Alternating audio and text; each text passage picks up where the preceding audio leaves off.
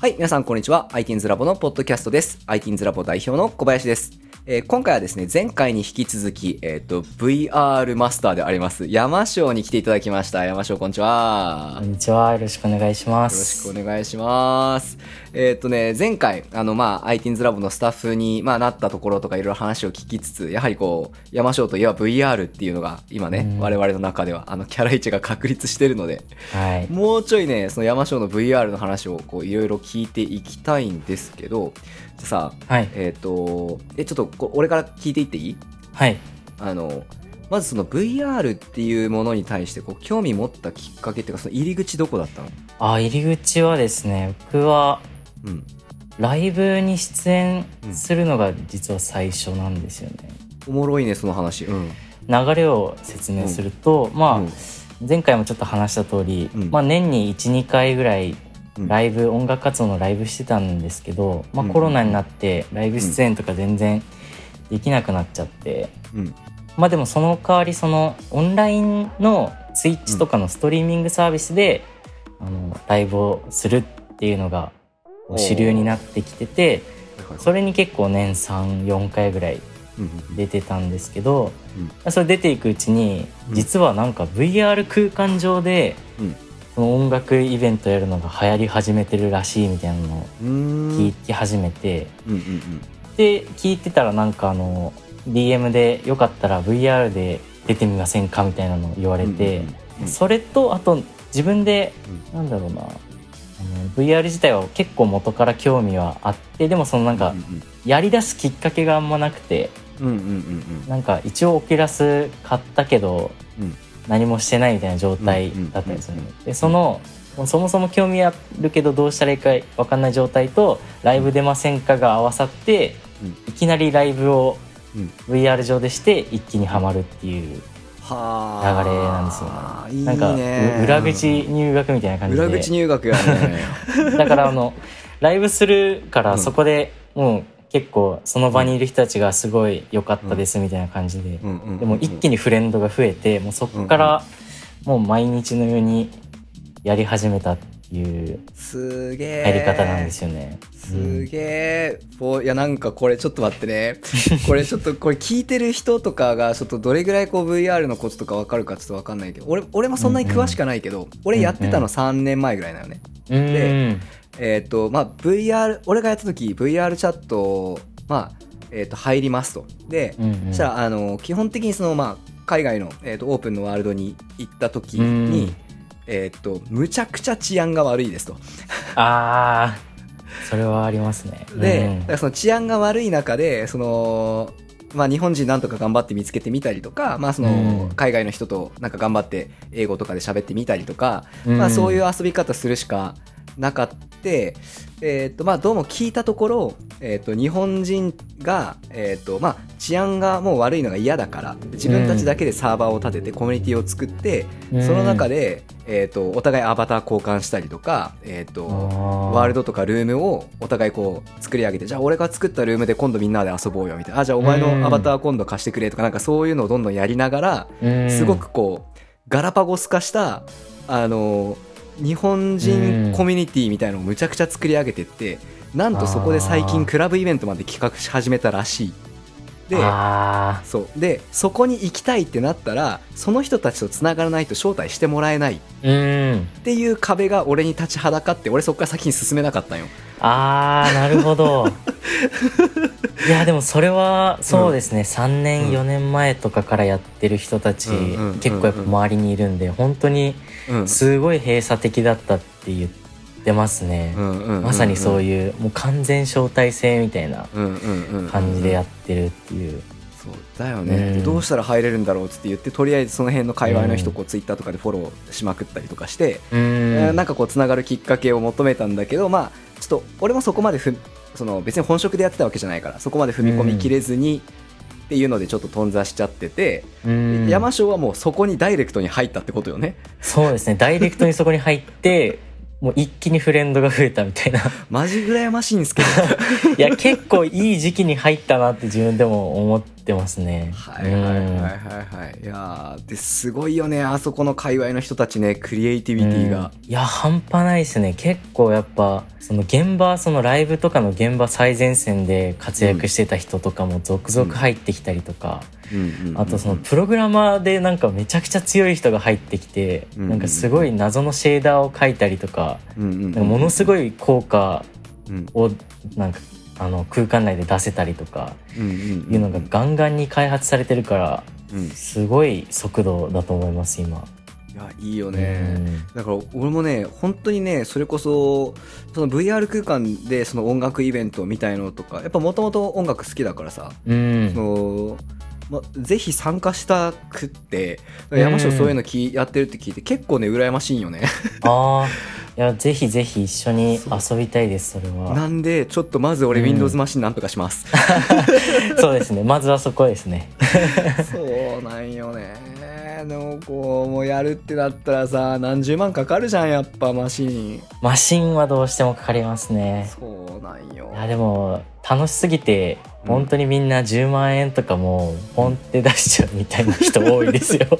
あ全全身で入りたいから10万円出そうみたいな感じですようんうんうん。結構。すごいな、うん。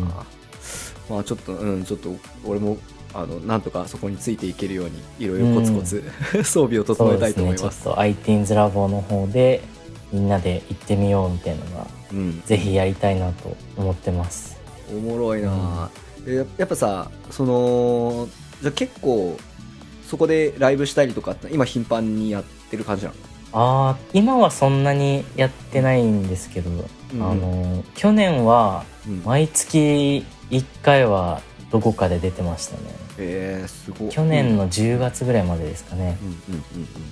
でめちゃくちゃいっぱいライブ出た結果ちょっともう 出すもんなくなったから制作にちょっと時間使おうかなっていうので今はもう制作の方とうんあとその自分の表現する場というよりもなんだろうなその人が集まってうん。みんなで話したりそのみんなで何かを一緒に作っていくこと自体にかなり価値があるなっていうのを感じたのでももうそっちに振り切って今は活動をしてますね。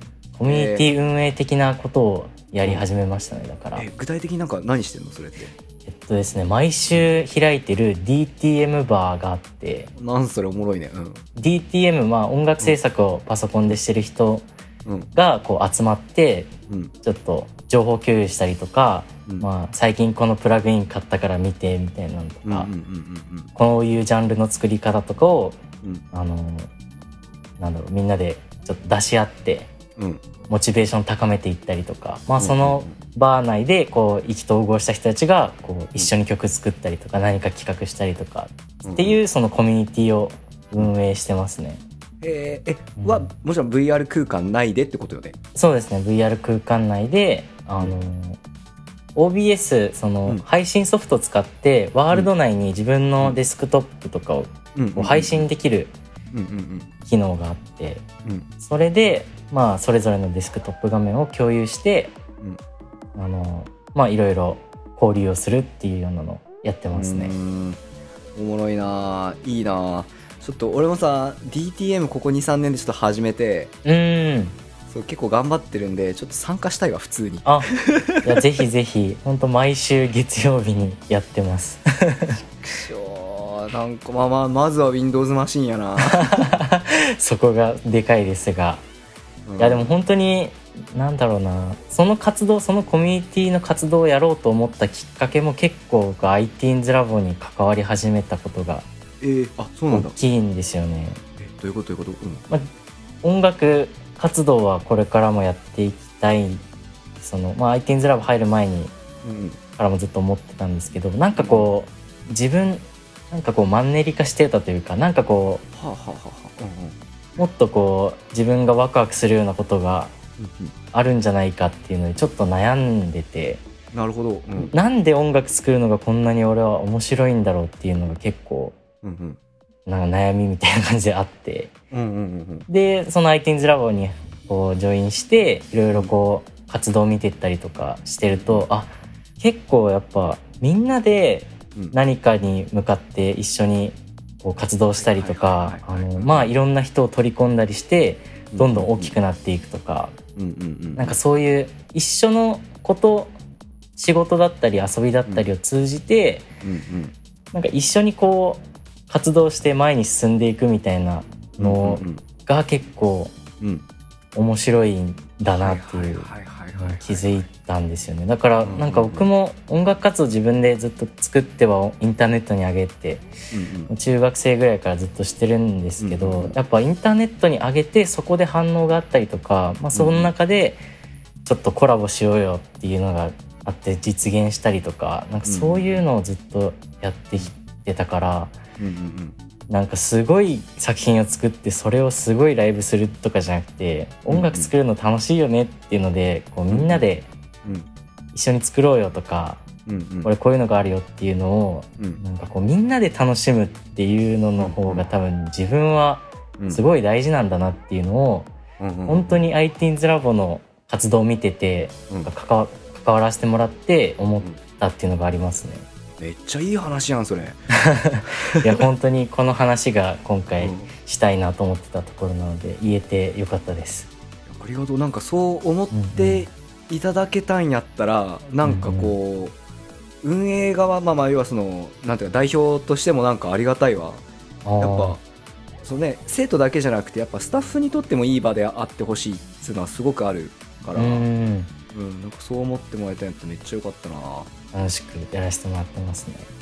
なんかその理念がなんか共感ずっとしてて、うんうんうん。その iTeens ラボをジョインする前からまあ知ったのは多分3年4年前ぐらいだと思うんですけど iTeens ラボ自体は、まあ、その時代は自分たちで作るものみたいな、うんうんうんまあ、みたいなというかその理念があるじゃないですか、うんうん。僕も本当に実際うん。自分で生き方実践したりとかうんうんうん。で結構思ってることで。うんうんでそのちょっとあの僕この iTeens ラボポッドキャストの孝太郎さんの回がめっちゃ好きで、今日実はあの話す前にも一回聞いてたんですけど、うんうんうんうん。あのなんかこう事業を自分でやるっていうのはこう、うんうんうん自分のなんか城を作ってるみたいな、うんうん城にで手伝ってるみたいなみんなスタッフは、うんうんうんっていうのでまあ成り立つというか活動してる状態っていうので僕はなんかこう自分の作りたい城とうんうん。iTeens ラボの作りたい城のなんかこう設計図がなんかちょっと被る部分が結構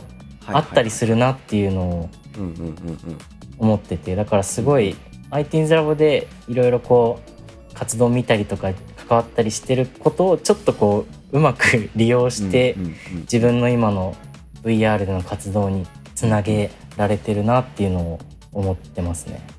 めっちゃいいやん。いや俺もねちょっと今日喋ってて思ったんだけど、山椒本当にあれよね。今その時代を作る側にいるよね。あそうかもしれないですね。うん、うん。だと思う。その、その VR でさそうやってコミュニティ開いてやって、その田舎で生活してっていうところももちろんそうだし、うん。まあ、なんかちょっと話飛ぶかもしれないけど古典ラジオのサムネ作ってるっていうのもある意味結構そういう影響力持ってると思うよね。そうですね。うん。うん。だから結構本当に何というかえっ、と価値観を作って提供する側に回りつつあるよね多分ね。うん。そうかもしれないですね。なんか新しい文化を生み出していく側っていうか、うん。うんいやおもろいことやってんなと思いましたよ本当に。い ありがとうございます。